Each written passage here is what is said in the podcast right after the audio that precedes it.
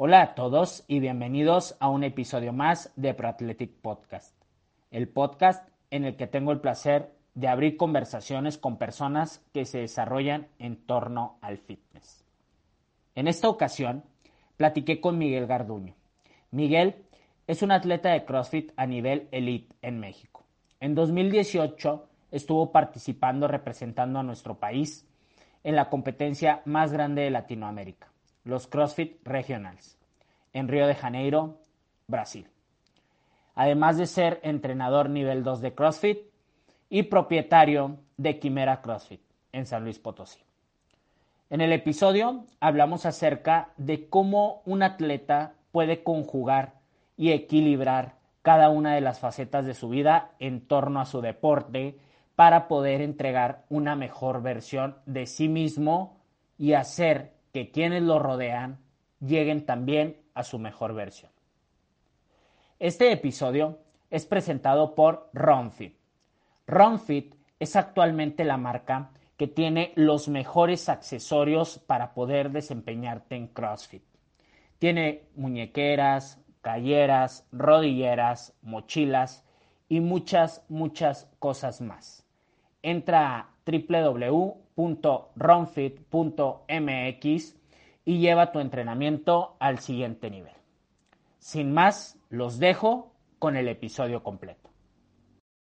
Hola, hola a todos y bienvenidos a un episodio más de ProAthletic Podcast.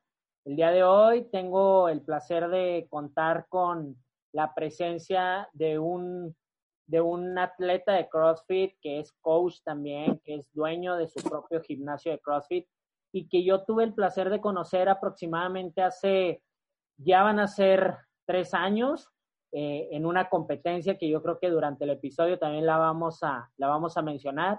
Él es Miguel Garduño. ¿Cómo estás, Miguel? Bien, Roberto, ¿tú? ¿Cómo estás? Yo súper bien, ya, este, digo, en este momento emocionado de poder estar platicando contigo eh, estuve por ahí el año pasado, o no, el antepasado ya, allá en tu Hace como año y medio. Se pasa volando el tiempo, este, ya vamos a acabar otro año, un año totalmente diferente, pero pues bueno, las cosas como van llegando es como las vamos por ahí, como se dice, bateando. Y hace poquito escuché también un episodio de un podcast que, que yo sigo y que mencionaba de que, bueno, pues hay que batear, pero pues hay que hacer hay que hacer home run en cada una de las, de las oportunidades que tengas, ¿no? Eh, si quieres, comenzamos platicándole a la gente un poco de ti. ¿Quién es Miguel Garduño, tanto como persona, como atleta, como coach? ¿Quién soy yo? Empezando como, digamos, yo creo que lo que a la mayoría de las personas les pudiera interesar un poco, yo creo que siento que es una pregunta que muy poca gente hace y puede que sea un poquito importante el cómo empezaste o por qué empezaste o qué fue lo que te empezó a motivar a seguir. Yo empecé a entrenar aproximadamente hace este año, si no me equivoco, cumplo siete años entrenando. Yo antes padecía de obesidad. Este, yo mido, mido 1,63 y mi máximo peso que llegué a tener en esas fechas fueron 94 kilos. Eso fue antes de empezar yo a entrenar. De esos 94 kilos, paulatinamente fui bajando de peso, fui, literal, iba yo a un gimnasio, iba a correr, de repente iba a nadar, que ni sabía nadar, nomás me metí a la alberca a hacerme güey. Este, de repente me iba al gimnasio, un chavo del gimnasio me empezó a decir que me metiera a hacer pesas y me ponía rutinas de pierna y realmente era algo que para mí era desahogarme, pero pues solo iba yo con una meta de decir, quiero bajar de peso. no, no tenía yo nada en la cabeza, era lo único que quería. Ya a raíz de ahí, este, un amigo me, invitó este, a una clase de CrossFit, ahí donde yo iba al gimnasio. Me gustó y ya lo demás pues es historia. Digo, lo demás ya empezó poco a poco. Yo me fui metiendo más y más. Entrené aproximadamente unos cinco meses. Después tuve una pausa de entre seis y siete meses porque estaba terminando la escuela y me fui a vivir a, Inglaterra. Yo no estuve aquí en México. Y allá sí busqué, fue lo primero que hice, de hecho, porque ya estaba bien metido, fue lo primero que hice, buscar dónde entrenar, pero está muy difícil. O sea, las, la, la, economía que necesitas para poder darte casi que haya un lujo de entrenar está impresionante. De la universidad donde estaba yo a entrenar, me tardaba como 20 minutos en un tren y camiones o caminando de ida y otros 20 de regreso, aparte de que la mensualidad costaba 200 libras. Entonces, pues llegué yo y allá dije, no, no, no, no, no voy a entrenar, digo, ya ni modo, me meto otra vez a un gimnasio, me metí a un gimnasio que estaba ahí en el campus de la escuela y X, lo mismo. Entonces, regresé, eso fue ya en junio de 2014. Yo regresé de, de Inglaterra y fue cuando me metí ahora sí ya otra vez a entrenar, pero estoy hablando que regresé y estaba en ceros otra vez. O sea, yo lo que más me acuerdo fue que no podía hacer ni un solo pull-up estricto. O sea, llegué a entrenar otra vez y dije, no, pues no hice nada. O sea, realmente el tiempo que estuve allá fue tiempo perdido. Entonces, ya a raíz de ahí, yo creo que algo que nos pasa a muchos, y si no es que a la mayoría que, que empieza a hacer CrossFit es, te das cuenta de muchas cosas tuyas como persona. Te das cuenta, pues, depende qué tipo de atleta sea y de, qué seas y qué tipo de atleta te conviertas, pero yo en específico me di cuenta que soy una persona que si empieza algo, lo termina. Si empiezo algo, no lo hago a medias, o le doy todo, o mejor no le doy. Y si no lo puedo hacer en ese momento, no lo hago. Y de igual forma en el aspecto de coacheo como persona y entrenando, si no sé hacerlo, voy a buscar la forma de lograrlo. Y si me tardo una semana, un mes, un año, pues ni modo, eso me tocó y de eso, eso voy a pasar y eso, y eso va a ser. Entonces, con el paso del tiempo, me fui dando cuenta todo lo que me gustaba y todo lo que me, me empezó a envolver en CrossFit. Yo ya estaba terminando la escuela, tenía mucho tiempo libre, realmente tenía mucho tiempo para entrenar y me fui metiendo, metiendo, metiendo, metiendo y me di cuenta yo solito que en el corto plazo, como a muchos nos pasa también, en el corto plazo aumentas muchísimo. Subes muchos pesos, empiezas a remar mejor, empiezas, te empiezan a salir pull-ups de mariposa, con keeping, eh, muscle ups, y te vas metiendo más y más y más.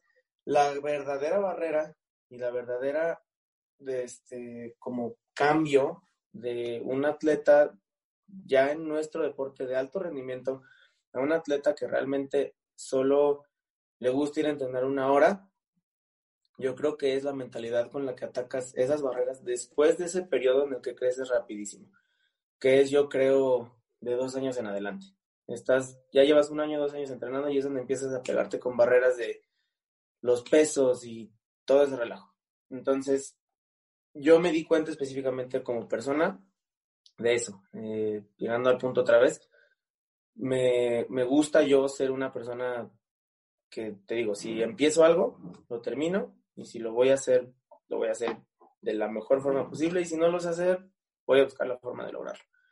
Este, yo creo que en pocas palabras, como persona, soy esa, como coach, persona o atleta, es, es quien soy.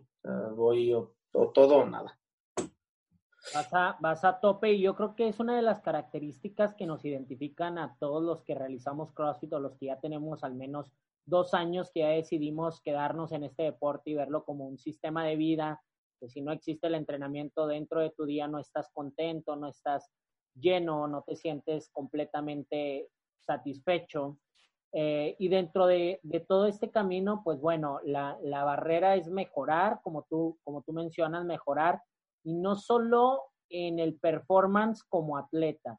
Siento yo que eres uno de los atletas de CrossFit que compite en la categoría Elite o RX aquí en México, pero siento que también has promovido en cada uno de los alumnos que tienes en tus clases, digo, eres emprendedor, tienes tu propio gimnasio, eh, comenzaste tu, tu carrera como atleta, fuiste buscando, ya nos platicaste que estuviste en Inglaterra, vuelves, pones tu, tu, gimnasio y ahorita, bueno, ya cabe una responsabilidad mayor. Yo he platicado con coaches de gimnasios que han abierto dueños y ellos lo ven como voy a ir para que me vean y se motiven. Y yo te veo a ti eh, con la ideología de voy a hacer dentro de mi gimnasio eh, valores, fomentarlos y mantenerlos siempre bien, bien puestos los pies sobre la tierra. Háblame acerca de cómo ha sido el trayecto de voy a emprender, voy a hacer esto con la gente y me voy a casar con mi idea hasta el último día que llegue, en este caso Chimera, que esperemos que sea dentro de muchos, muchos años, pero me voy a morir con mi idea enfocada al fitness cada uno de los alumnos. ¿Cómo ha sido para ti este trayecto como emprendedor, como empezar una carrera como coach, prepararte y ofrecer un, un buen servicio? Pues mira, yo realmente cuando decidí hacer el level one, que yo creo que es algo indispensable, digo, no es por echarle flores a CrossFit como marca, porque bien hay muchas, muchos lugares en los que puedes hacer certificados para coachar gente, para tener ese, ese apego con las personas, esa relación con personas, saber cómo enseñar. Hay miles de lugares donde puedes aprender eso que no tienen que ser y no necesitan la palabra CrossFit. Eso quiero aclarar eso sí, el, decirte el que yo tenga level 1 y level 2, no, no, no lo digo como un, son los mejores y necesitas tener el level 1 y level 2 para poder enseñar. No, tampoco. Sí ayudan. Yo de hecho el level 1 lo hice porque yo quería tener más bases de lo que era CrossFit. A final de cuentas, el level 1 y CrossFit te lo dice cuando vas al curso esto no es nada. O sea, esto no te va a dar ninguna pauta a decir, ya voy a darle una clase a 25 personas y voy a saber hacerlo porque ya hice un curso. No. El level 1 te enseña bases. Es literal un nivel básico y es un nivel inicial para que sepas tú como persona cómo son los movimientos, cuáles son los movimientos. Y ya sobre eso, CrossFit tiene sus un millón de certificados diferentes para poder detectar fallas, poder es, escalar las rutinas, poder programar, el level 2 que ya te enseña un poquito más de cosas enfocadas a coacheo, que fue ya después yo porque dije y porque decidí querer hacer un level 2. Como ya tenía yo esa idea de poner un, un box con un socio, ya, ya teniendo ahora sí el, negocio en marcha, fue cuando yo dije, ok, el level 2 se enseña más enfocado a coacheo, me voy a ir más enfocado a coacheo. Pero lo que sí te puedo decir, yo creo que es algo que está, yo creo que para mí fue el, mayor, y ha sido el mayor reto, que la verdad no es fácil, aunque mucha gente puede que lo vea de esa forma. Desde que el box está abierto, desde el día 1, o sea, que fue junio 2017, desde ese día, así yo tenga que o no, entre comillas, dar clases, yo estoy en el box todo el día la verdad no es algo fácil. Sí, me gusta, digo, me encanta, me gusta estar ahí, me gusta ver gente, me gusta platicar, como todo el mundo sabe lo que es la comunidad en CrossFit, es literal hay gente que va, hace un WOD y se quedan en el box a hacerse güeyes una hora, porque les gusta estar ahí platicando con la gente que está al lado o viendo la siguiente clase a ver cómo le va al güey con el que te estás metiendo un pique porque está igual que tú y dices a ver cómo le va o a ver si le va bien o mal, mil cosas. Entonces, no es algo fácil y yo creo que si cuál ha sido para mí el mayor éxito que ha tenido y que tiene Quimera actualmente, yo creo que es ese. Porque me he dado cuenta y yo algo que pienso, y como tú preguntaste, que algo que yo, yo quisiera decir que lo voy a sostener hasta que se acabe el, el box, es predicar con el ejemplo. Entonces, lo primerito, y yo creo que es indispensable, si quieres tener un box, si quieres realmente que ese box salga adelante, necesitas estar ahí para tu gente. Casi que 24/7. O sea, yo tengo mensajes de atletas a cada rato de, oye, quiero hacer esto, ¿cómo hago esto? Quiero esto. Y si me llegan por mensajes porque por alguna razón saben que no me van a ver. Pero si saben que estoy ahí, yo estoy ahí y es, si yo quisiera entrenar un día ahí en la tarde, me es prácticamente imposible. ¿Por qué? Porque tengo mucha gente que llega y me dice, oye, el WOD, ¿con cuánto lo hago? O en vez de hacer esto, ¿qué hago? Entonces llega un punto en el que, lógicamente, cada atleta tiene necesidades diferentes.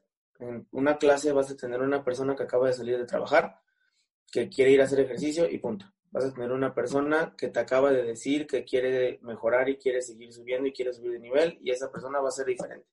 Tienes una persona que te va a decir, ¿sabes qué? A mí me importa ahorita que me salgan los culos. Entonces tienes que empezar a identificar poco a poco estos diferentes tipos de atletas para saber cómo ayudar a cada uno.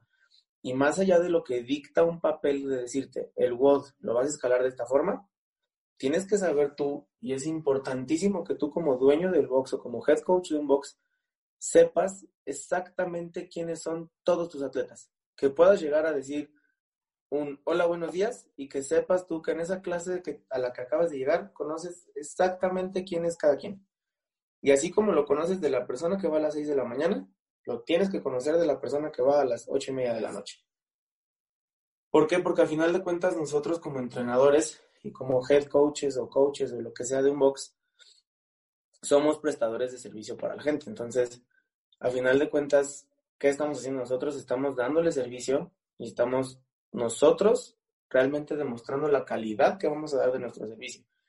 Y sí, todos tienen buenos y malos días y todos tenemos esos días malos. A veces no te voy a mentir, estoy en el box y puede que esté un poquito más, más serio que otros días, o a veces estoy más alegre que otros días. Pero aún así, siempre intento, persona que sea que llegue a preguntarme lo que sea que me quiera preguntar, contestarle con lo que me están preguntando. Entonces, yo creo que sí, eso es una de las cosas que sí te voy a decir, yo muy difícilmente me veo no yendo al box un día en la mañana o en la tarde, independientemente si tenga que o no estar ahí. Y te lo puedo decir que han sido contadas las veces que me he tomado yo solo vacaciones, aunque mucha gente puede decir, ay, no pasa nada, pues vete. Digo, ¿quién te va a decir algo? Y sí, seguramente puedo buscar dentro de mi equipo de trabajo de coaches quién me cubra mis clases y me puedo ir si quisiera cada mes una semana completa y sé que lo puedo hacer. Pero si realmente estás apegado a tu box y realmente estás apegado a tu gente, tú como persona, específicamente hablando de mí, yo no lo hago. O sea, es, muy rara yo la vez que digo, sabes que hoy estoy súper madreado, tengo hueva, no me voy a parar de mi cama, no me voy a mover de aquí, no voy a ir a box en la tarde, me voy a quedar a descansar. Yo creo que si lo hago, lo hago una vez cada tres o cuatro meses. Entonces, sí algo que digo yo es eso, que siempre hay que predicar con el ejemplo. Yo a veces hago toda mi programación, todo lo que hago en la mañana, para precisamente en la tarde estar libre y en la tarde yo saber que yo me voy a dedicar en la tarde de 4 de la tarde a 9 de la noche a estar ahí con mi gente y coachando a mis atletas. Porque además de que yo en la tarde, por ejemplo, no, yo, yo de clase en la mañana nada más, en la tarde ya no doy ninguna clase, pero nunca dejo a ningún coach de la tarde dando clases solo. Dan las clases ellos, llevan ellos la pauta de la clase, ellos todo, pero yo sigo ahí corrigiendo gente, preguntándole a la gente cómo les va. Si me preguntan con qué peso hacer un WOD, con qué escalar un muscle up, ahí estoy para ellos. Entonces, yo creo que eso ha sido algo que ha hecho que la comunidad del box siga creciendo y yo creo que es algo que sí, indudablemente, no, no dejaría de hacerlo. Yo creo que el factor agregado que, tú mencionas es realmente lo que tiene a la gente, pues, eh, podría decirse cautiva, podría decirse convencida de estar entrenando con ustedes. Y digo, en estos tiempos en donde ya atravesamos por un encierro, ahorita ya se están reactivando muchos negocios, entre ellos los gimnasios, que tal vez por ahí son los más atacados. A mí se me hace muy injusto a veces que voltean a ver a los gimnasios como si fueran el problema, cuando en realidad pues son la solución de, todo esto, pero, pero bueno, eh, ya atravesó la gente por un encierro, ya atravesó eh, esa ausencia de ellos mismos dentro del gimnasio. Yo creo que les ayudó a valorar y he visto, no sé, no sé tú qué hayas visto, pero yo he visto mucho en Instagram que dueños de los gimnasios eh, volvieron con otra mentalidad después de, estar encerrados o después de la pandemia. Y es justamente esta mentalidad que tú estás mencionando. Predicar con el ejemplo, pero también el servicio hacia la gente. A mí me ha tocado, yo cuando abrí eh, Bullbox, yo lo abrí con una convicción. Y pues afortunado, desafortunadamente, antes de, abrir, fui a todos los gimnasios de aquí de, de, mi ciudad a entrenar, digo, mensualidades normales, algunos visitas, etcétera, y aprendí qué era lo que quería hacer y qué era lo que no quería hacer y definitivamente que el trato con la gente es algo que todos agradecemos, como tú dices. Va gente de todos, de todos lados, de todas las edades, de todas las circunstancias, y lo que menos puedes ofrecerles es un buenas tardes, ¿cómo estás? Dale con todo, venga si puedes.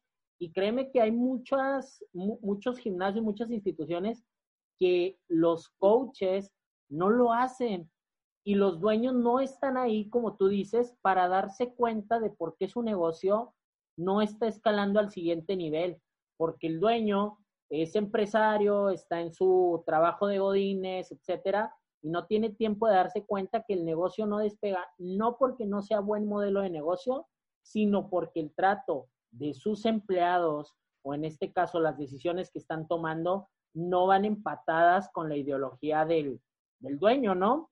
Eh, y en este caso, y siguiendo, siguiendo por la misma línea que dices, eh, predicar con el ejemplo, tú has escalado en categorías de, de CrossFit y, actualmente, digo, te preparas a tope y buscando un alto rendimiento con sus cargas, con sus descargas, con sus ciclos de entrenamiento, con todo lo que necesita un atleta para estar al 100%. Ya estuviste compitiendo en, en unos CrossFit Regionals, que ahí fue donde yo te conocí, los últimos, los últimos de, regionales totales y de Latinoamérica.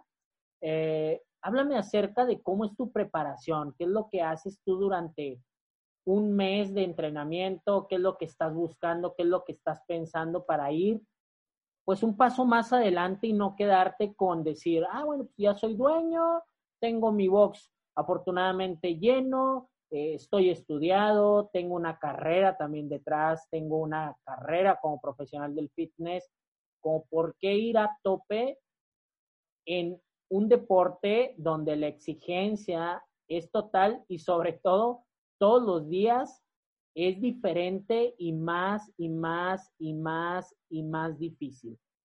¿Qué es lo que sale de tu, de tu pecho para impulsarte a ir a querer ser y demostrarte a ti mismo que puedes ser un atleta de alto rendimiento? Ay, eso sí está medio difícil. Pues mira, sinceramente, lo que te comenté al principio, de si empiezo algo hasta donde me tope con pared. Entonces, ahorita la programación que hago es una programación que se llama Hamplan. Este, yo empecé con esa programación como seis meses antes de, no, como desde el 2016, ahí ya te mentí, como finales de 2016. Este, entonces ya llevo bastantito tiempo con esa programación. La programación está dividida mensualmente por estímulos diferentes. A veces, no sé, a lo mejor un mes toca algo meramente enfocado en fuerza de pierna. El siguiente mes toca meramente enfocado en ejercicios de accesorios. Lógicamente todo esto es sin perder lo que es CrossFit, que es hacer un WOD y salir adelante con un WOD y darle al WOD y mejorar tiempos, marcas, bla, bla, bla. Pero la programación, digo, por ponerte un ejemplo, los últimos meses. En junio fue algo enfocado en pierna, julio fue programación enfocada en conditioning. Este, agosto fue programación enfocada en parte superior. Septiembre fue programación enfocada en, este, en ejercicios que en Hamplan le llamaron grit, que es como el garra, literal, el a ver hasta dónde aguantas y el WOD está horrible, pero pues dale. El siguiente mes fue enfocado en pues, cargas bajas, pero igual, trabajando fuerza.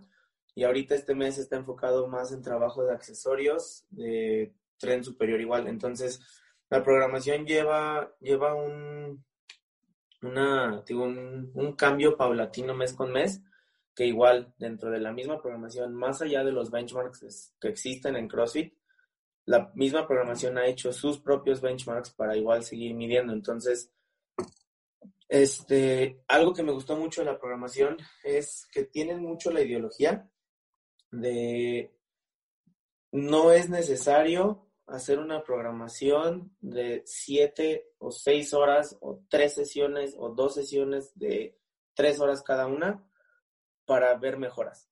Y es algo que yo he identificado mucho y que yo he visto no nada más en mí, sino en los mismos atletas que tengo ahí en el box. ¿Y a qué me refiero con eso? A lo mejor, y te lo digo porque yo lo he visto, yo lo llegué a hacer antes. Hay programaciones, y no es por tirarle tierra a ninguna, y no es por decir que la programación que yo hago es la mejor. Yo, de hecho, si algo yo pienso es la mejor programación es la programación que se te va a adecuar más a ti, a la que a ti te sirva, es la mejor. Si la programación que te está sirviendo es una programación que te está vendiendo la persona que iba al lado de ti, que no sabes ni quién es, pero te sirve, esa es la mejor.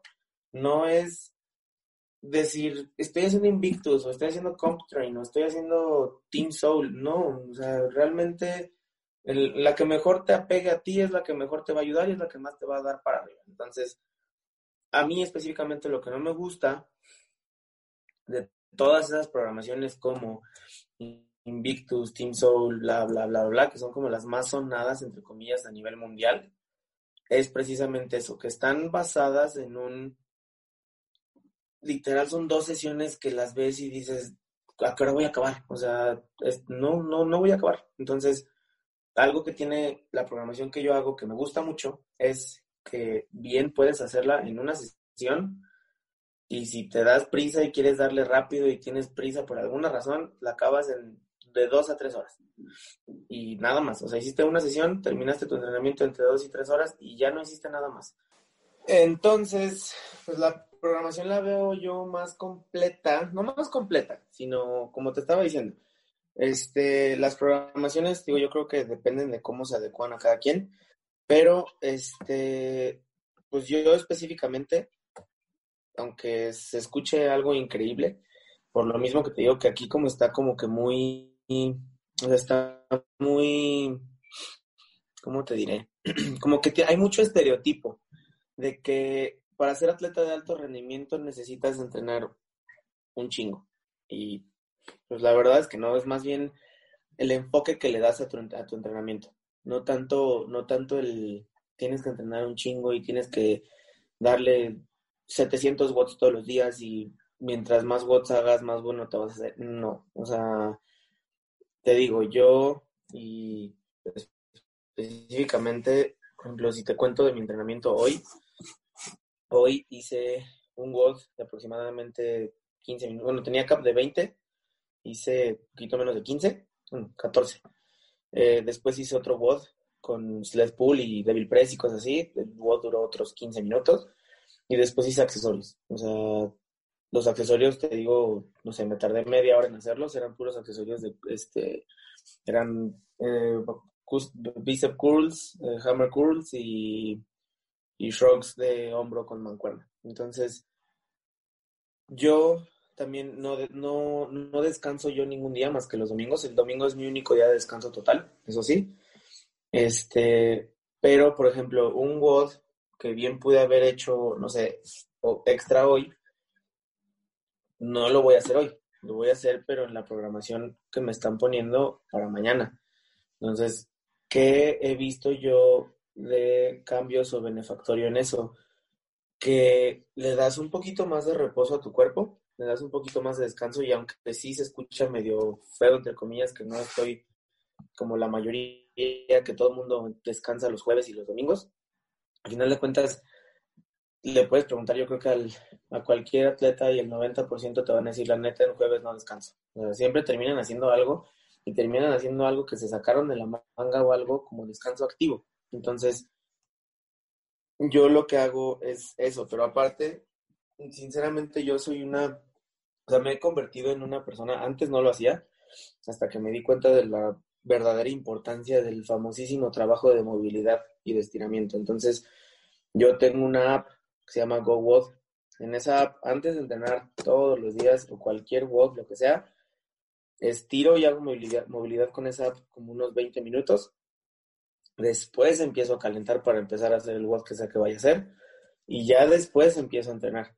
Y de la misma manera, posteriormente en mi entrenamiento, igual regreso a la app. En la app hago unos estiramientos de movilidad post-WOD enfocados a lo que acabo de hacer de entrenamiento. Y en la tarde ya realmente casi siempre lo que me queda es un estiramiento general. Entonces, sí te puedo decir que yo, si me preguntas cuánto tiempo le dedico a estirar todos los días, fácil es una hora. Sin problemas, una hora diaria la uso para estirar. Y por lo mismo creo esa hora diaria de estiramientos es la que me ha ayudado poco a poco a seguir el camino por el que llevo. Digo, todos tenemos altibajos, todo atleta y toda vida de atleta tiene altibajos. Pasas por una línea que vas en un pico para arriba, te quedas un ratito ahí arriba, luego vas un poquito para abajo, luego vas otra vez para arriba, a veces te mantienes.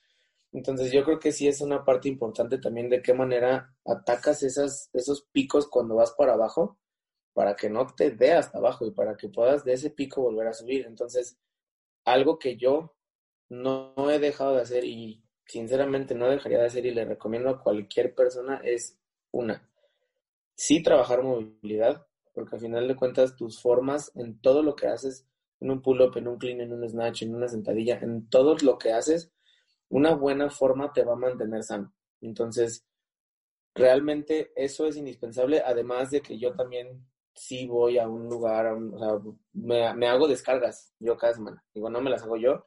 Mi novia es este, fisioterapeuta y ella es la que me hace las descargas. Digo, no porque tenga una pareja fisioterapeuta quiere decir que me hago descargas, no, o sea, eso es algo que yo hago desde antes de estar con ella. O sea, yo desde antes de estar con ella siempre he dicho y a toda gente, a todas las personas les he dicho, para evitar, para no, para no lesionarte, no tienes que ir con un fisio porque te duele algo. O sea, no vas al fisio porque le dices, me duele aquí, cúrame. No, o sea, es ir es, es, evitar tener que ir a decirle, me duele, sino un, literal, me siento bien madreado, quiero una descarga.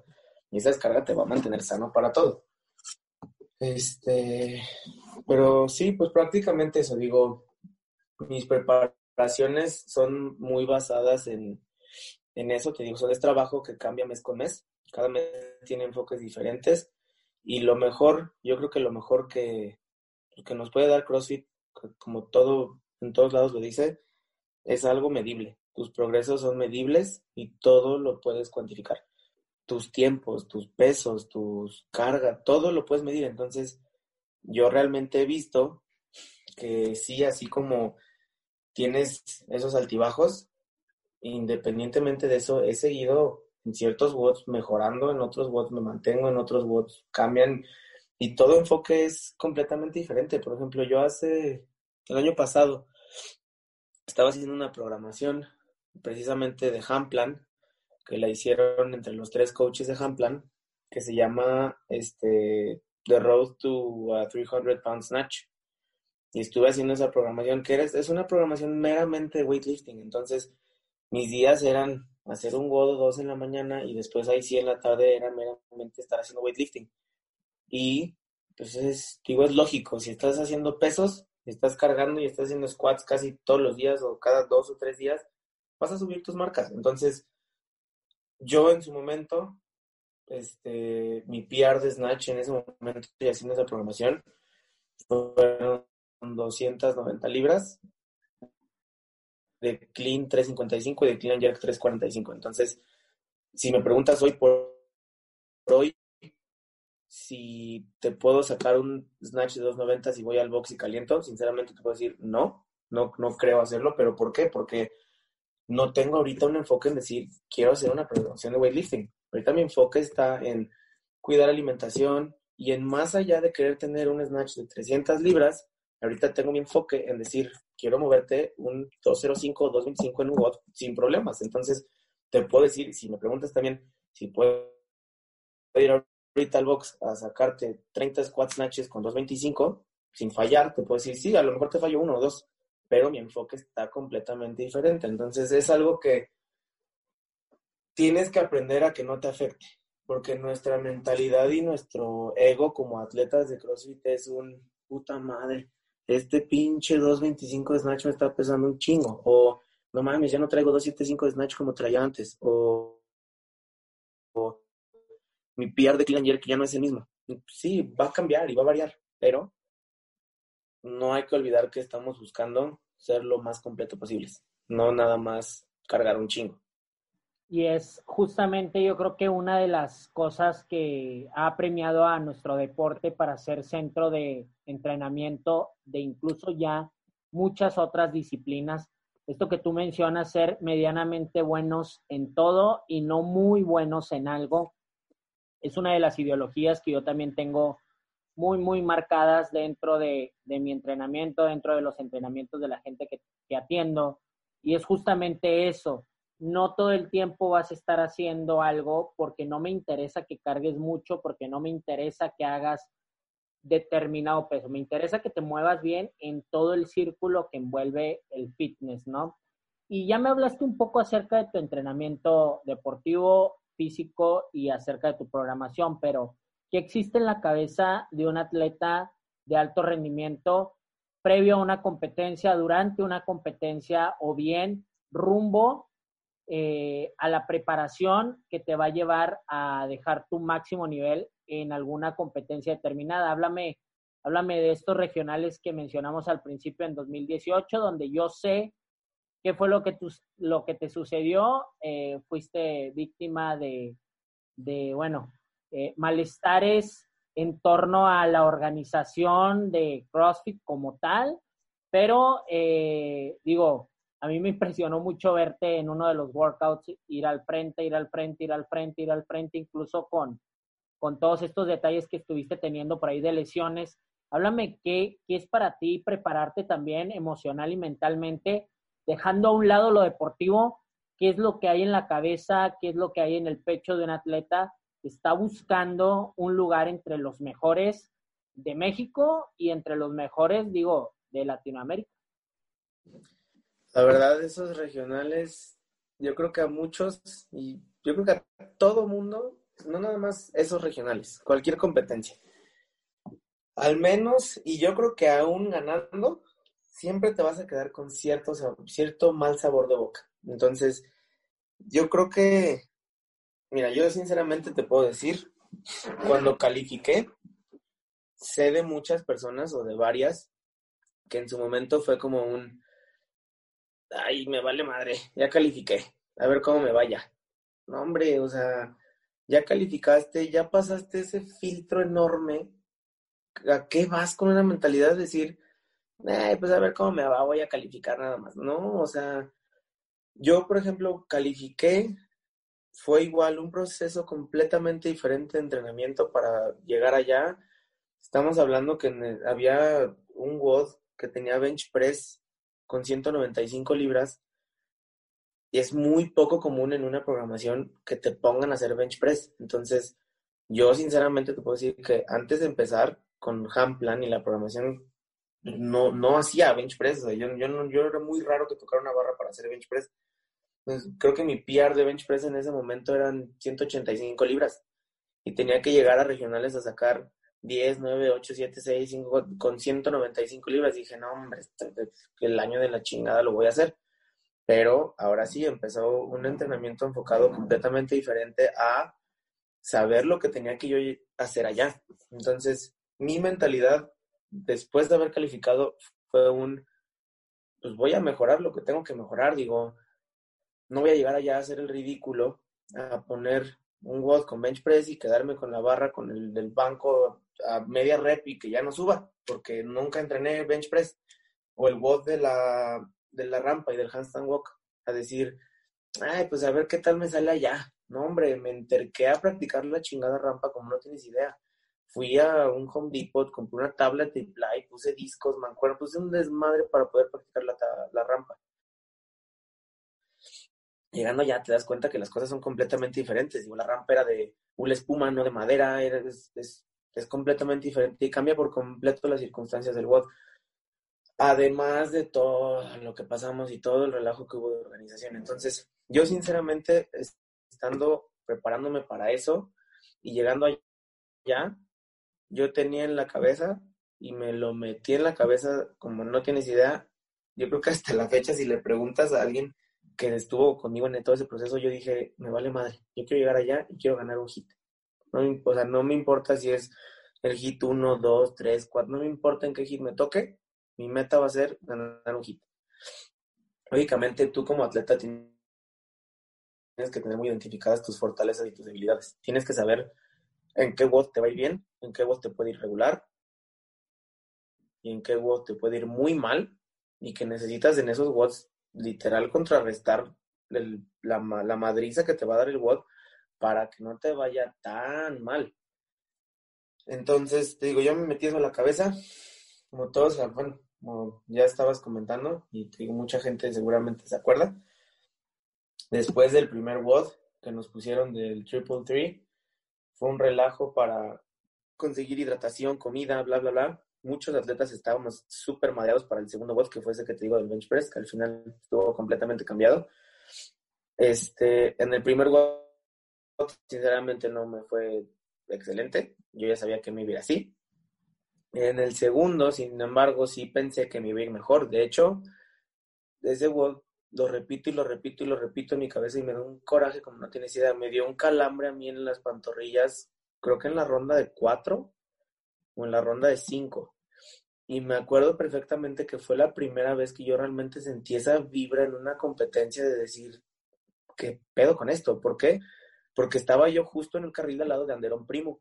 Entonces, Anderón Primo es brasileño. Tenía toda la gente que estaba en ese costado de, la, de las gradas gritándole y dale y dale. Y iba al lado de él. El güey estaba delante de mí como por reps contadas de deadlift. Y eran reps que yo sabía en la cabeza que yo en cuanto llegara a cierta ronda, pues yo le iba a empezar a apretar. Y pues me iba a empezar a apretar para no dejarlo. Igual, si me ganaba o no me ganaba, yo sinceramente iba en una... Estaba en un plan de decir, pase lo que pase, si me gano o le gano, estoy consciente que estoy haciendo lo mejor que puedo hacer las cosas. Y en un clean este, fue cuando me dio el calambre, me fui para abajo y, ni siquiera acabé el WAF. Entonces, ese día sí acabé yo con una cara de, no, hombre, ya valió madre, pasó lo que no quería que pasara, ya valió madre, no sé cómo le voy a hacer, no sé qué va a pasar, bla, bla, bla, bla. No, descansé, estiré, fui a que me dieran masaje, y al día siguiente fue cuando tuve ese WOD que dije, pues a ver cómo le hago, me vale madre, pero voy a ganar este WOD. Y el WOD que fue, eran eh, Power Snatches y Bar Facing Burpees. Este, empezabas con 185 libras, que eran 10 reps y 12 de burpees, y luego otra vez 10 Power Snatches, 12 burpees, y luego bajabas a 115 libras. Era igual, 10 Power Snatches y 12 Bar Facing Burpees. Después de ese WOD, te da mucho para arriba. O sea, sí, estaba creo que en el primer hit, pero el hecho de que sepas y veas que la gente te está viendo y que lógicamente vas hasta adelante y todo el mundo ve al güey que está hasta adelante. Si no ven al de hasta adelante, ven al que está hasta atrás. Pero a los de en medio nunca los ven. Entonces, después de ese WOD, la verdad sí me dio para arriba. Me seguí dando, iba bien y otra vez tuve WODs malos, WODs buenos. Y todo te, todo se te mete a la cabeza, todo, todo juega contigo. Este, el, que sabes que estás al lado de gente que tú antes veías en Instagram y que decías, madres, este güey está bien cabrón. En la pinche vida voy a estar al lado del nombre. Te das cuenta que mientras quieras hacer las cosas y cuando quieras hacerlo, no te queda de otra. Si ya estás ahí, más que darle. Digo, yo sé y hubo, hubo atletas que sé que no hicieron gran cosa en regionales porque no practicaron, no entrenaron. Y yo sí me fui con más sabor de boca. ¿Por qué? Porque no me fue como esperaba. Digo, sinceramente, sí te voy a decir, no esperaba yo ganar. O sea, no es como que yo, yo sabía, eh, sí voy a ganar y de aquí voy a los games. No, hombre. Al final de cuentas, es experiencia la que necesitas. Más allá de tener las cualidades y la calificación para poder ganar unos regionales o cualquier competencia, necesitas experiencia antes de eso, ni experiencia de competir. ¿Por qué? Porque yo creo que cualquier atleta ahorita de alto rendimiento te mentiría si te dicen, yo sinceramente salgo a un WOD en un campo de competencia a decirte, chingue su madre, lo voy a dar a ver qué pasa. No, hombre, son, no tienes idea cuántas cosas pasan por tu Por poner un ejemplo, 21, 15, 9 de thrusters y burpees. Cada atleta y nosotros como atletas de alto rendimiento sabemos exactamente cuánto tiempo aproximadamente te vas a tardar en 21 thrusters, 21 burpees y luego otra vez 15, 15, 9 y 9. Y sabes cuánto te vas a tardar en hacerlo rápido, en hacerlo ¿Y cuánto va a doler? Sí, entonces, si alguien te digo, ahorita te dice, no, pues yo la verdad salgo y le doy lo mejor que puedo, es completamente una mentira. Todos tenemos en la cabeza un del minuto cero al minuto tal, necesito ya haber completado X número de thrusters, X número de burpees, porque si no, el cabrón de al lado me va a chingar. Entonces pasan mil cosas por tu cabeza antes de prepararte para algo así y preparándote para algo así. Pero yo creo que lo que pues, sigue sobresaliendo es eso, que en una en un campo, ya compitiendo en una, una arena, en un lo que sea, que te apegues siempre a tus capacidades y a tus estrategias. Porque en cuanto dejas de apegarte a esas cosas, es cuando empiezan a pasar cosas pues, que ahí a la mera hora te agarran en curva y no sabes ni qué hacer, ni cómo, ni nada. Y empieza, pues empieza todo en picada. Un ejemplo que te puedo poner es, hablando específicamente de ese último WOD de regionales, nos cambiaron a nosotros porque no llegaron las cuerdas. Nos cambiaron los, los road climbs que tenía el WOD por chest to bar y eran chest to bar y thrusters. No me acuerdo exactamente el número de thrusters y chest to bars, pero yo ya tenía un plan en la cabeza. Desde que yo salí ese WOD dije, yo voy a llegar, voy a hacer los chest to bars así y así, con X número de descansos, voy a llegar a hacer los thrusters así y así, con mis descansos, bla, bla, bla, bla, bla. Empecé ese WOD y yo creo que en todo el WOD, si no es que mínimo del primer, de la primera mitad, a como tres cuartos del WOD, yo iba en como en quinto o sexto lugar. Me apegué a lo que yo sabía que iba a hacer, me apegué a la estrategia que tenía y acabé ganando el hit otra vez. Entonces, yo de esos regionales me fui muy contento. La verdad fue una experiencia inigualable. Eh, solo, pues sí, digo, siempre va a haber detallitos que dices, pues ya ni pedo, no pude con eso, no, no pude hacerlo, pero pues hay que aprender. Hay que aprender de todas esas experiencias, hay que aprender de todo lo que te pase y pues darle para arriba. Digo, si te das para abajo, para mí sinceramente es una muestra de, pues, de cobardía, de no querer aceptar ni hacer las cosas. O si te fue mal, no sirve de nada llorar o no hacer nada. Al contrario, te va mal en algo, quieres cambiarlo, párate, cámbialo. La única persona que lo va a cambiar eres tú. Esto que, que mencionas es muy, muy importante porque justamente lo que hay dentro de ti, tanto en tu mente como en tu, en tu corazón, literal, eh, es lo que va a definir quién vas a ser alrededor de cada una de las actividades que, estás llevando a cabo, ¿no? Y cambiando por ahí un poquito el tema, porque me gustaría hablar esto en el, en el podcast y que quedara por ahí grabado para toda la gente que nos va a estar escuchando, que yo sé que nos escuchan, pues digo, bastantes conocidos y, y, por ahí bastantes personas que, les está gustando este tipo de dinámicas y charlas. Eh, hace poco mm, eh, estaba platicando contigo sobre este tema que pasa. Eh, fíjate que yo digo que no solamente en CrossFit, pero en CrossFit es un poquito más marcado. Hay de pasar en todos los, los campos deportivos o, o, empresariales.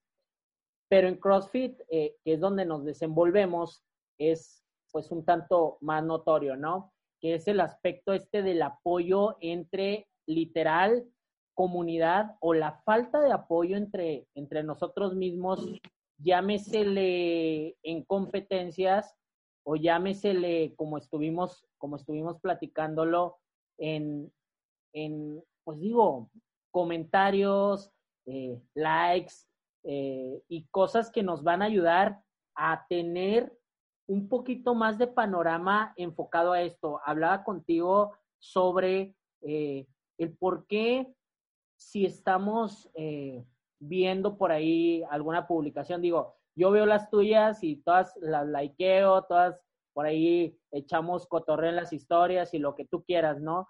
Pero tú me mencionabas, fíjate en los atletas de Estados Unidos, cómo entre todos se likean, se comparten, se animan, se ponen. ¿por qué eso no está sucediendo acá en México o qué está pasando? Porque hace poquito estaba platicando con Itzel, fue invitada de, de un episodio, Itzel Cadena, y ella me decía todo lo contrario en sus inicios. O sea, ella me decía que salió ella a competir y que llegó, tomó su siesta y que media hora más tarde tenía 300 solicitudes de Facebook. Digo, era cuando, cuando Facebook era el boom. Y ahorita digo, ya nadie, es más, te siguen y te dejan de seguir este, para que tú lo sigas eh, y cosas así como que medio raras. A mí se me hacen raras porque, digo, sí es así como que un tanto complicado para muchas personas hablar este tipo de temas porque luego dicen que, pues bueno, este, son, son cosas banales, pero pues ahorita que ya estamos tan encerrados en casa, tan con menos contacto, las competencias este año definitivamente no existieron, estamos todos literal en Instagram, en Facebook, en WhatsApp, ¿por qué no damos literal ese aliento como comunidad?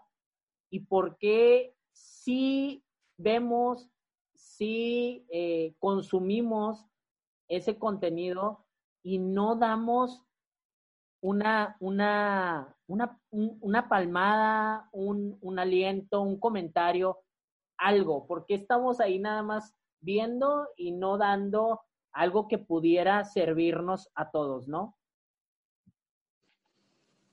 Yo creo que mi respuesta tendría que ser después de pensarlo y analizarlo, cuando, como lo platiqué claramente contigo, no sé, yo creo que me regreso a que pues, a final de cuentas nuestra cultura es diferente y tenemos ese, esa típica, como le dice todo mundo, la típica mentalidad del mexicano de tener que pasar por encima de alguien para poder estar arriba tú.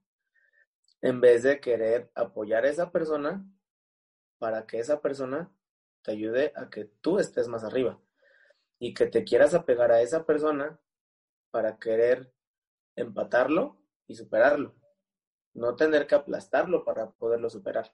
Entonces, de hecho, yo escuché algo, no me acuerdo en qué documental fue o qué estaba viendo, que precisamente alguien que dice eso se escuchará muy, muy cliché de mi parte, pero una persona que habla precisamente de eso, Razer, ahí, no me acuerdo si es en un documental o en una, en un, en un video X, que dice algo así, dice que precisamente él espera y él quiere que sus competidores lleguen lo mejor posible para que él pueda dar lo mejor posible, no que lleguen derrotados para que él no tenga que dar su, su mejor su mejor forma de él mismo para poderles ganar. Entonces, yo creo que contestando tu pregunta, nos regresamos mucho al, a eso que te digo, a la típica mentalidad del mexicano, tristemente, de para poder superarte, te voy a pisotear. En vez de para poder superarte, te voy a ayudar para superarte y superar. Y pues la verdad es que sí, digo, digo, dices que es un tema que a lo mejor no, nadie habla o no es necesario, pero yo creo que sí es, sí es algo necesario. Te das, te das cuenta, ¿no? Te tienes que, no tienes que buscar mucho para que te des cuenta.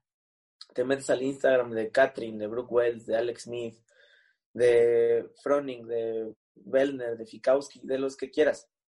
Y vas a encontrar posts y comentarios de los mismos atletas de los games comentándoles corazones, fuegos, a veces hasta se comentan entre ellos.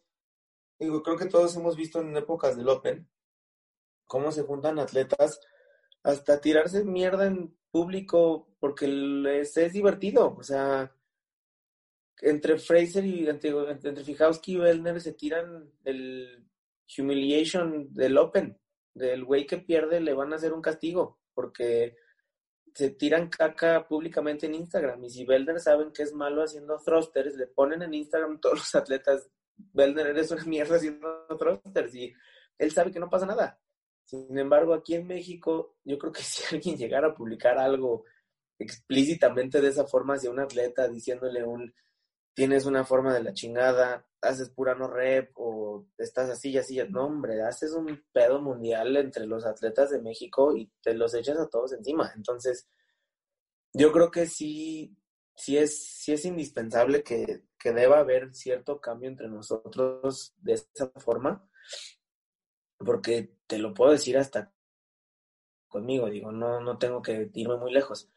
Yo, a raíz de regionales y todo eso, pues te empieza a seguir más gente. Lógicamente yo no regreso los seguidores porque hay veces que no conozco a todos, no, no, no sigo a gente que no conozco, pero yo sí tengo gente que me sigue, que sé que son atletas igual de alto rendimiento metidos en el mismo mundo que estamos nosotros y que sé que ven todo, o sea, ven ven las cosas, pero hasta cierto punto se siente como cierta mala vibra en la que dices, este güey está aquí, este güey me sigue, no porque realmente me siga a querer ver mi progreso porque esté o haya cierta amistad entre nosotros, sino el güey me sigue porque quiere ver qué estoy haciendo, o sea, quiere ver a dónde voy, cómo voy, qué hago, qué no hago, si me lesioné, si saqué piar, si no saqué piar, pero no es un no es una forma en la que lo ven para ver cómo ayudarme sino es una forma para ver un ellos mismos, ya sea seguir alimentando su ego o tirarse para abajo decir, no mames, este güey está bien cabrón. O decir, eh, me la pela, todavía no saca tanto. O yo he hecho más reps de X peso con eso. Eh, no pasa nada. Entonces yo creo que sí, sí deberíamos cambiar todo eso. Porque hasta yo te lo puedo decir que hasta, no te voy a decir, yo no lo hago, no hombre, todos lo hacemos. O sea, todos, todos hacemos eso, sería una mentira decirte que yo no lo hago, pero sí sé y estoy consciente que somos la minoría o la minoría de las personas tenemos gente dentro de nuestro grupito de amistades que a lo mejor sí te echas un poquito más de porras entre uno y otro. Pero fuera de eso, la verdad es que no digo, estabas comentando tú que hay gente que te empieza a seguir y luego te deja de seguir para que lo sigas y no sé qué. También, precisamente en toda esa época de regionales, este, fui a un training camp allá a Tigrán de Team Soul. Entonces, mucha gente de la que estaba en el training camp, pues entre todos dije, pues nos empezamos a seguir, digo, no nos bueno, yo no conocía a todos, este, fue la primera vez que yo me empecé a desenvolver un poquito más con atletas que eran reconocidos para mí, porque yo aspiraba a llegar a ver a esos atletas y pues los empezaba a seguir o me empezaban a seguir y sí te puedo decir ahorita que hay varios, sin decir nombres ni nada, que pasaron regionales y me dieron un follow.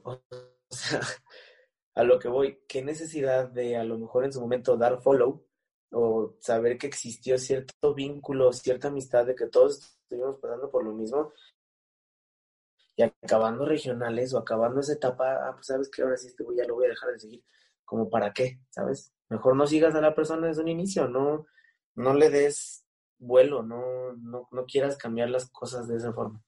Yo creo que también podemos hablar mucho de que la mayoría de las personas se agrandan y pues, se creen superiores a los demás. Creen que por estar en un nivel diferente o haber ido a ciertos lugares merecen más o merecen más gente, más respeto, más, no sé, de la gente, cuando pues yo creo que es algo que nunca deberíamos perder, nunca deberíamos saber de dónde venimos, ni dónde empezamos para saber eso. Y digo, yo creo que también otra de las cosas que, contestando una pregunta que me dijiste de quién soy yo, como atleta, como coach, como persona, sí te puedo decir que yo, sinceramente, sí estoy tachado dentro de mi box como una persona, no enojona, pero seria, porque yo creo que tú como dueño de box me puedes entender es muy difícil que tú como dueño de box quieras llegar a ser súper alegre y súper alivianado y súper contento con todos. Necesitas demostrar cierta autoridad y cierto, cierto carácter fuerte, si no, no te hacen caso. No, no, no, te ven como una autoridad. Que mencionas de, de la cultura del mexicano, luego se lo toman como amistad y por ahí empiezan este, otro tipo de situaciones que con la mensualidad, que esto, que el otro, y se enojan si les cobras, etcétera, ¿no? Ajá, entonces, yo creo que, te digo, este, lejos de eso, o lejos de que yo sé que dentro del box soy una persona, digamos, fuerte, con un carácter fuerte, con un carácter que sí cuando quiero y cuando estoy en un ambiente meramente de amistad con las mismas personas del box, no soy así, o sea, no soy enojón como me tacha la gente, pero dentro del box, a la hora de entrenar, a la hora de clases, a la hora de coachar, sí soy un poquito más estricto, más rudo, pero aún así, algo de lo que yo siempre me acuerdo y tengo muy presente es que yo cuando eh, apenas estaba empezando a entrenar y apenas estaba empezando a subir de nivel, a mí me encantaba, como no tienes idea, en las competencias aquí en México. Digo, yo no había ido a otro lugar hasta que fui de staff a los games, pero aquí en México yo competía en avanzado y me gustaba quedarme en la competencia ver los hits de la gente elite.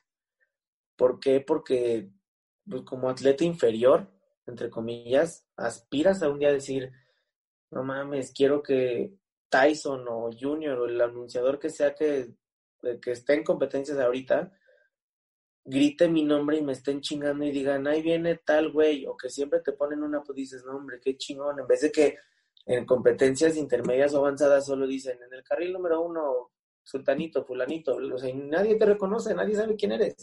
Entonces...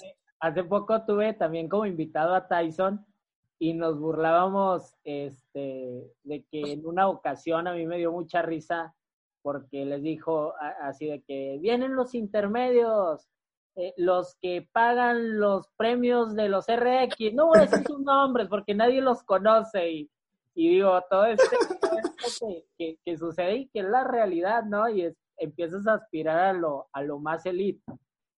Sí, entonces te digo, yo específicamente como persona no he perdido esa cabeza de que así como yo en algún punto vi para arriba a la gente que estaba en la categoría elite y me motivaron a querer seguir entrenando para poder llegar a esa categoría.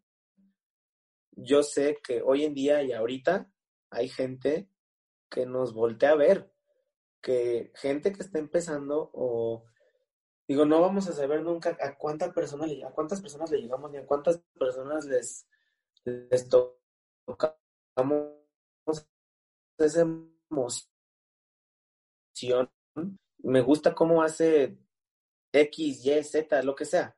Pero yo creo que el que nosotros como atletas de elite le podamos extender la mano a esas personas a que realmente vean que eres igual que ellos y que eres una persona igual, simplemente tienes un enfoque diferente y has llegado un poquito más lejos porque tienes más tiempo entrenando, más enfoque, más ganas, más garra, más lo que sea, eres igual. Y en algún punto fuiste igual que esa persona. No hay necesidad de, ni de voltear la cara, ni de voltear a otro lado, ni de querer agrandarte o decir, ay, yo soy elite y no me voltees a ver y me vales madre porque eres... No, hombre, al final de cuentas eres igual. Digo, yo, por ejemplo, en el, en el box he tenido la dinámica desde hace como unos tres meses, igual y poquito más.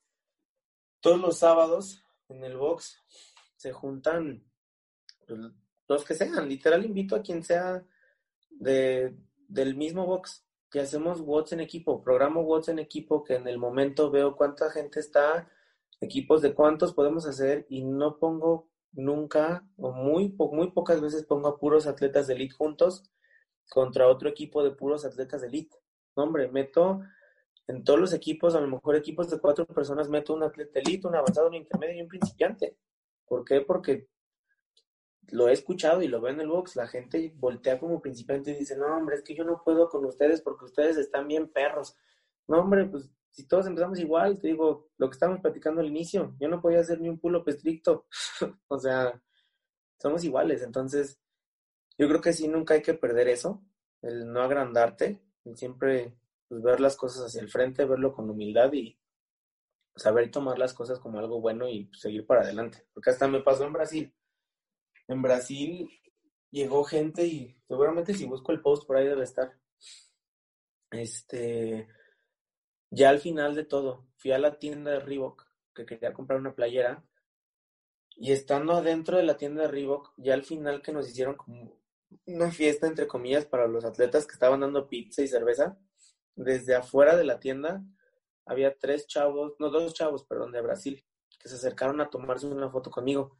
Sinceramente yo en su momento no me había pasado, no era como que ya alguien quería tomarse una foto conmigo, yo creo que fue de las primeras veces, pero se tomaron la foto conmigo y me dijeron abiertamente de muy bien, no sé qué, bla, qué chingón, felicidades, nos gustó un chingo verte, yo dije, ¿quiénes son, güey? O sea, no tengo ni puta idea de quiénes sean, pero nunca, o sea, nunca me agrandé ni nada, al contrario, les di las gracias, los, hasta los empecé a seguir en Instagram, nos pedimos el Instagram y ahí los tengo hasta la fecha.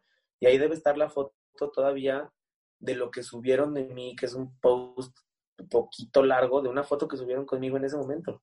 Oye, y, y, y la, la, la, pequeña fiesta, como dices, entre comillas, de que hizo CrossFit, que nosotros terminamos haciendo gran fiesta, ¿no?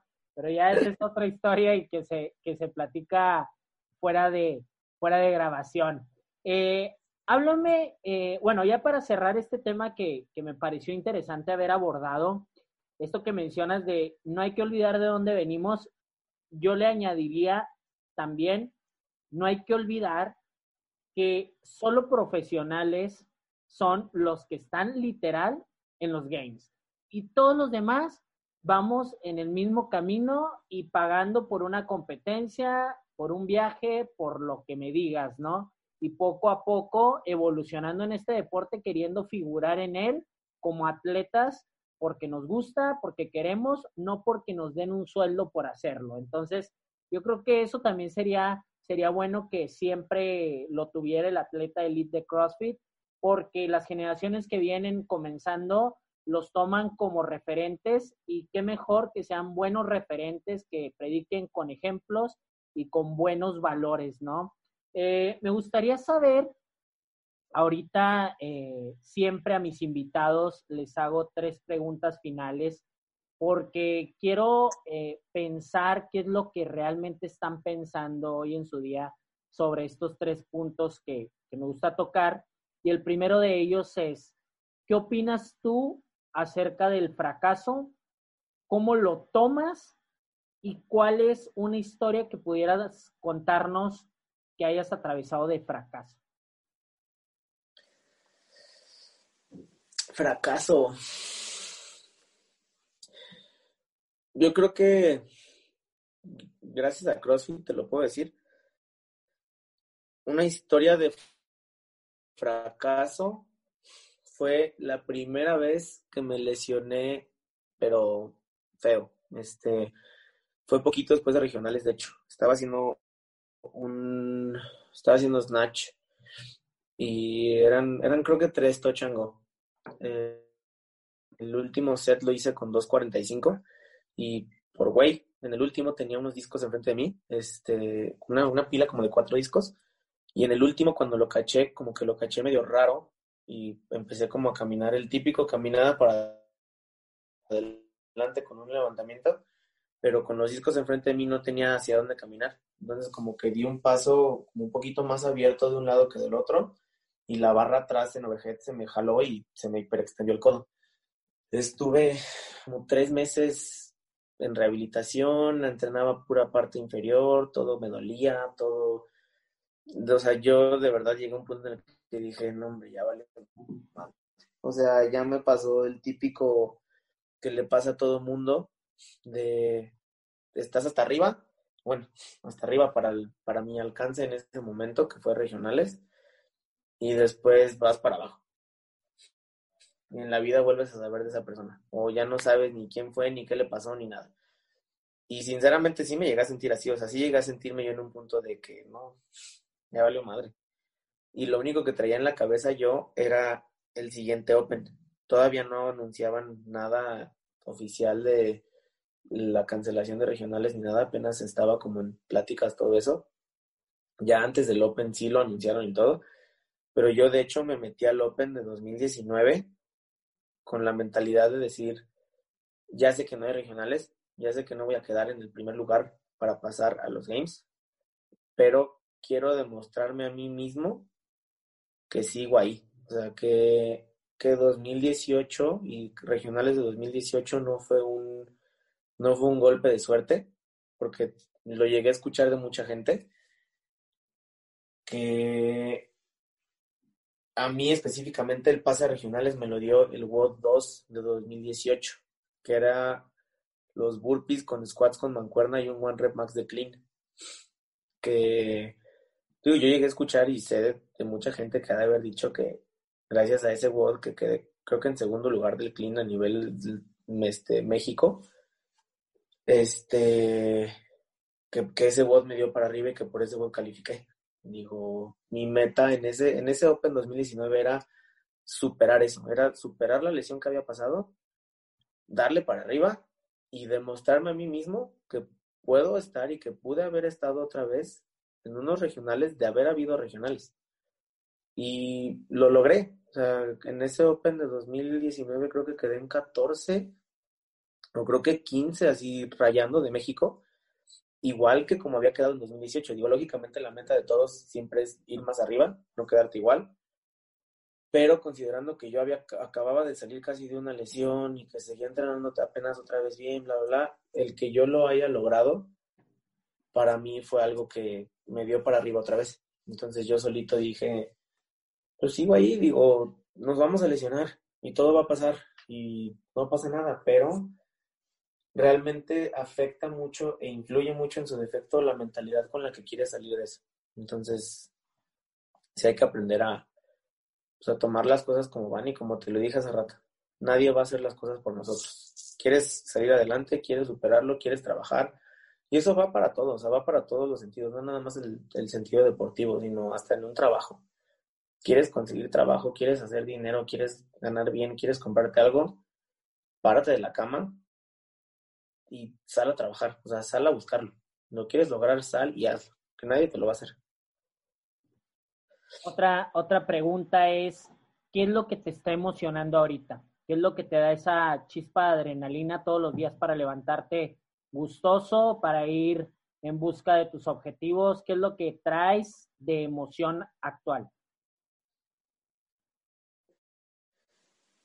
Que me he dado cuenta que sigo ahí. Digo, sigo entrenando bien, sigo sano, sigo queriendo salir adelante, sigo mejorando, sigo haciendo cosas que yo creía o yo creo en su momento creí que no podía hacer. Lo sigo mejorando, sigo viendo cambios en mí, sigo viendo que pues constancia, disciplina, perseverancia y buen entrenamiento y buena alimentación te llevan por un camino que de verdad yo creo que muy poca gente se imagina lo importante que son todas esas cosas juntas. Si una sola es importante, juntas todas es cinco veces más importante. Entonces, ahorita, ¿qué me motiva? Que se acabe el COVID, este, que haya competencias otra vez, que sí que nada de todas las típicas competencias que están haciendo ahorita de competencia online de su pinche madre y es lo mismo de todo, o sea, que haya otra vez competencias físicas, presenciales, que puedas ir a demostrar lo que has estado haciendo y lo que hiciste en todo este tiempo. En todo este tiempo que mucha gente lo vio como un año muy malo, al contrario, yo creo que el año lo tomaste y te llegó dependiendo de la forma en la que tu mentalidad te permitió tomarlo. O sea, yo sinceramente este año he tenido muchos cambios, sí, todos hemos tenido muchos cambios, pero yo creo que los cambios que yo he tenido mínimo han sido para bien. Entonces, si a mí me preguntan ahorita si este año ha sido un año malo, para nada. Ha sido un año diferente, sí, pero no un año malo.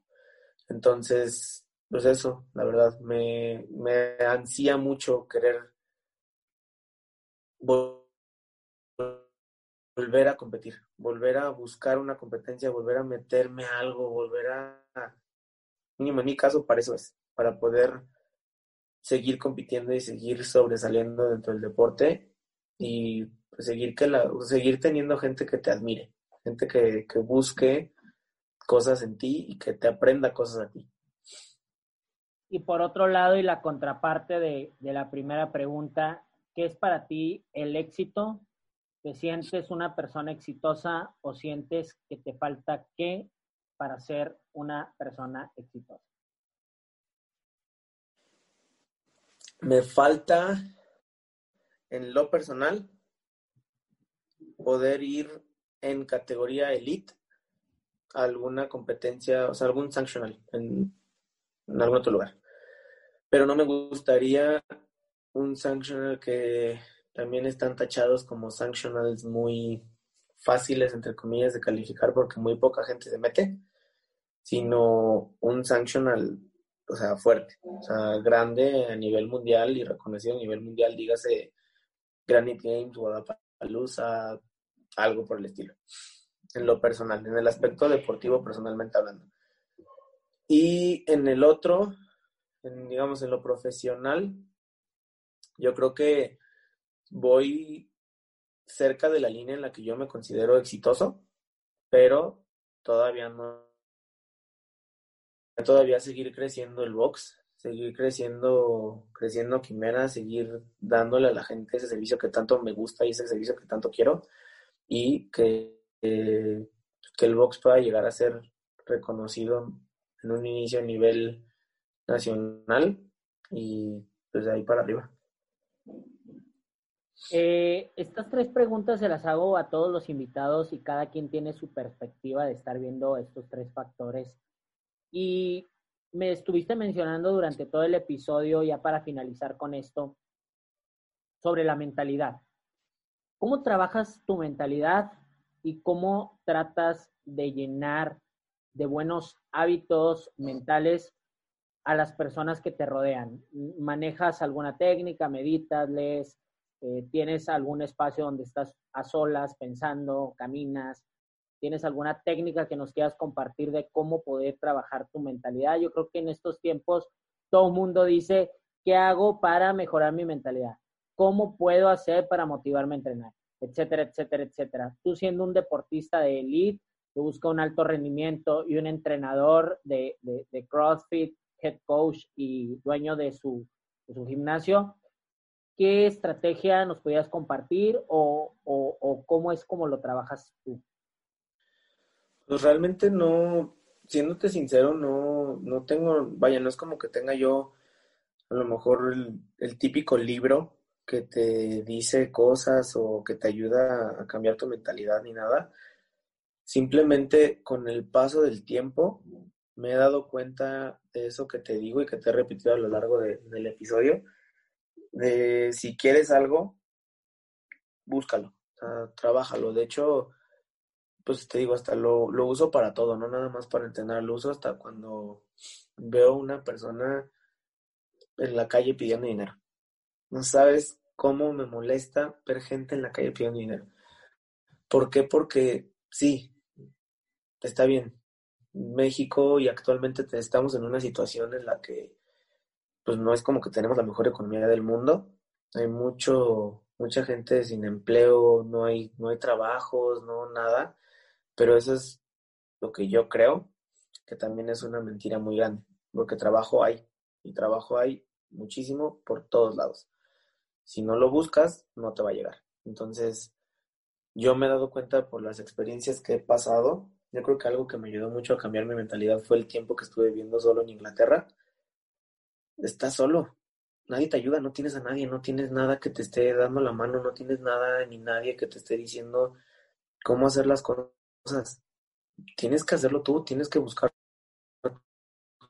tú y tienes que buscar tú la forma de tú salir adelante.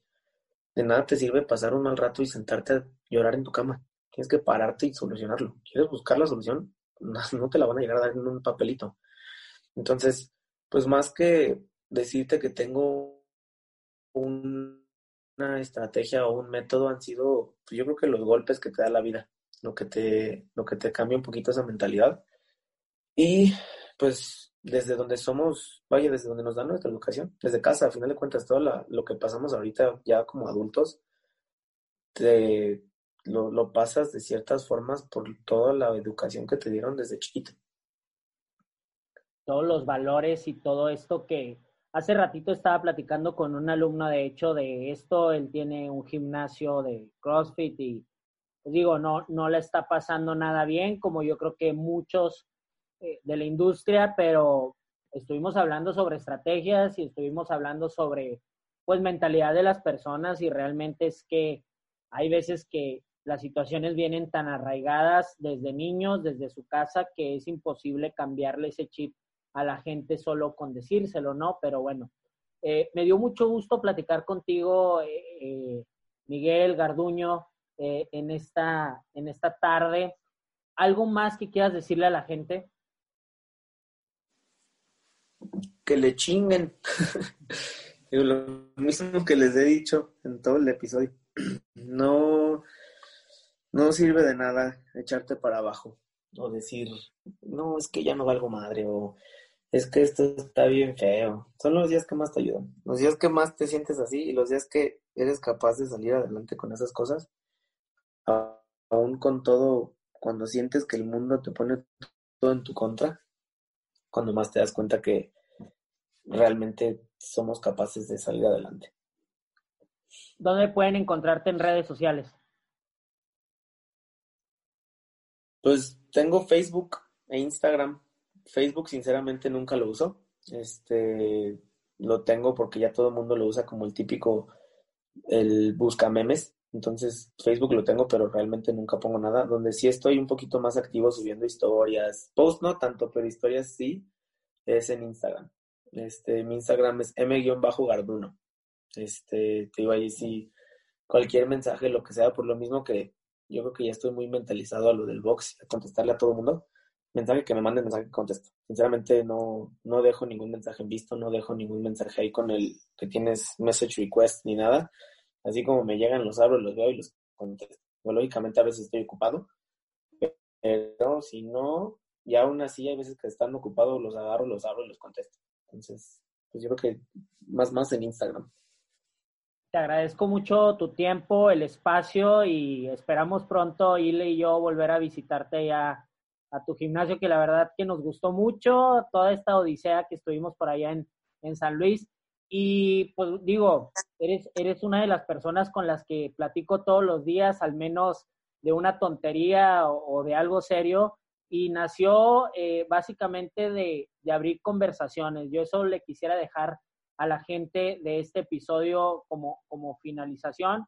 Abrir conversaciones, te abre panoramas, te abre amistades, te das cuenta que existen personas con tus mismas ideas que a lo mejor no las están gritando todos los días, pero que al estar platicando con ellas te das cuenta de que vas por el mismo camino y aprendes de todo. Esto pasó en Brasil, nos conocimos, literal, yo no tenía el placer de, de conocerte, Ahí nos conocimos, empezamos a hablar y no hemos perdido la comunicación hasta, hasta el día de hoy. Espero que sigan siendo muchos más años. Digo, espero que no te agrandes y luego ya después este, no, mensajes o, o empieces a, a, hacer cosas raras que luego empieza a hacer la gente que, que conocí hace años.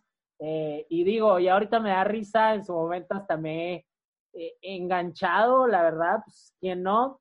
pero digo, esto es para disfrutar, es para aprender y es para también reconocer cuando no estás tan bien, también reconocer cuando alguien más está bien y, valorar eso y valorar de, la presencia de, las personas. Te agradezco mucho, muchas gracias por, por este episodio, espero que a las personas que lo escuchen les guste tanto como a mí. Eh, te mando un abrazo y pronto vamos a estar visitándote. Sí, claro, Robert, no, gracias a ti. Y este, pues ya sabes, como dices ahorita, que nunca hemos perdido contacto, nunca hemos perdido comunicación. Igualmente espero que no pase, digo, de mi parte, realmente lo dudo, pero pues ya sabes, tienes acá tu casa, tanto para quedarte, mi casa, tu casa, y tu box cuando quieras. Y ya saben que siempre van a ser bienvenidos, y tú, y tus amistades, familiares, como quieras. Ya sabes que aquí andamos. Muchas gracias a ti. Muchas gracias, bro. Un abrazo. Yo soy arroba Focal. Muchas gracias por este episodio. Nos vemos pronto. Hasta luego.